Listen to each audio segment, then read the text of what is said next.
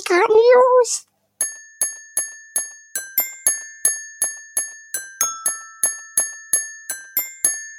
Geeker News! Hallo und herzlich willkommen zur wöchentlichen News-Ausgabe des Geekhard Podcasts.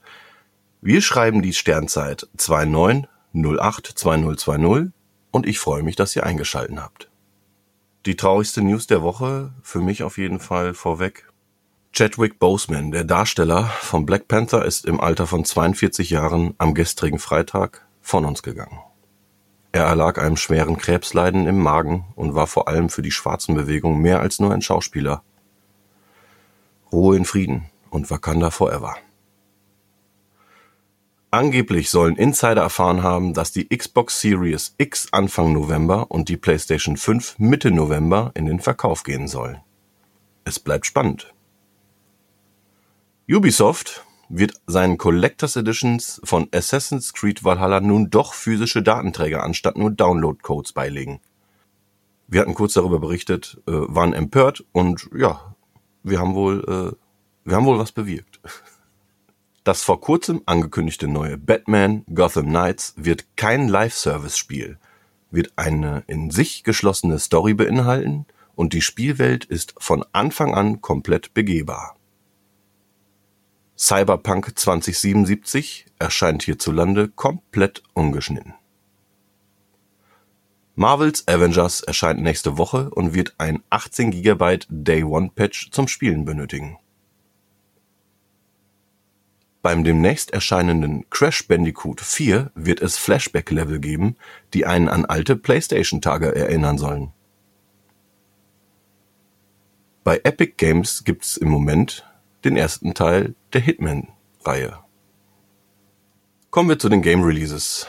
Diese Woche ist erschienen Wasteland 3. Ich habe es kurz angespielt. Es wird von ähm, Top-Wertungen überhäuft. Für mich ist es leider nichts. Tell Me Why, Episode 1 von 3, ebenfalls erschienen, habe ich gespielt und bin positiv überrascht. Das wird vor allem meinem Freund Daniel gefallen. Die beiden letztgenannten Spiele sind übrigens sofort im Game Pass erhältlich. Zweites und letztes Add-on mit dem Thema Alan Wake für Control veröffentlicht. Da freue ich mich drauf, hatte aber bisher noch keine Zeit. Kommen wir zu den Film-News. Gerücht. Chris Hemsworth als neuer Mad Max Darsteller. Na, da bin ich ja mal gespannt. Ich mag ihn ja sehr. Und würde ihn auch sehr gern als Mad Max sehen. John Carpenter arbeitet an Neuauflage des Klassikers The Thing. Das Ding aus einer anderen Welt. Ich liebe diesen Klassiker. Tenet im Kino gestartet. Daniel sagt hierzu, lohnt sich definitiv im Kino, ist aber eher in Nolans Mittelfeld. Später mehr dazu. Wir machen ein Special dazu. Freut euch. Resident Evil Serie offiziell für Netflix bestätigt. Story soll einmal zu den Anfängen von New Raccoon City spielen und einmal zehn Jahre danach. Man begleitet Jade und Billy Wesker.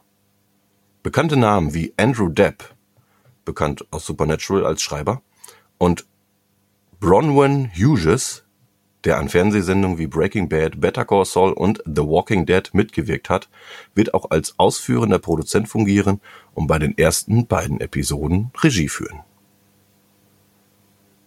Zur neuen und hochgelobten Netflix-Serie Cobra Kai wird es im Oktober ein Spiel geben. Die Serie erzählt die Geschichte nach den berühmten Karate Kid Filmen weiter und auch das Spiel wird sich grob an dieser Story halten. Blu-ray Releases diese Woche Baywatch Staffel 9 auf Blu-ray. Didi Hallervorden Filme auf Blu-ray. Auch schön. Lisa, der helle Wahnsinn. Gibt's auch in so einem Digi-Pack, hatte ich gesehen. Ich äh, bin am überlegen, mir das zu bestellen. Und nun eine News für unsere Metallica-Fans. S und M2, Metallica und Symphonie der Film jetzt auf Blu-ray.